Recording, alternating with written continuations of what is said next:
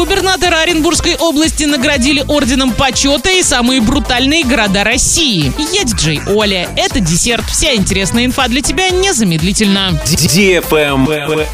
News. С 14 по 20 февраля в Оренбурге родились 128 малышей. Среди редких имен, которые родители дали своим новорожденным детям Агата, Ника, Алисия, Эмилия, Радмила, Агнеса, Есения, Гордей, Игнат, Савелий, Святослав, Демид, Мирослав. Также за прошедшую неделю в столице области 79 пар поженились, а 74 оформили развод. Лайк. Губернатор Оренбургской области Дениса Паслера президент наградил орденом почета за многолетнюю добросовестную работу, а также за заслуги в развитии духовной культуры и укреплении дружбы между народами. Тренды.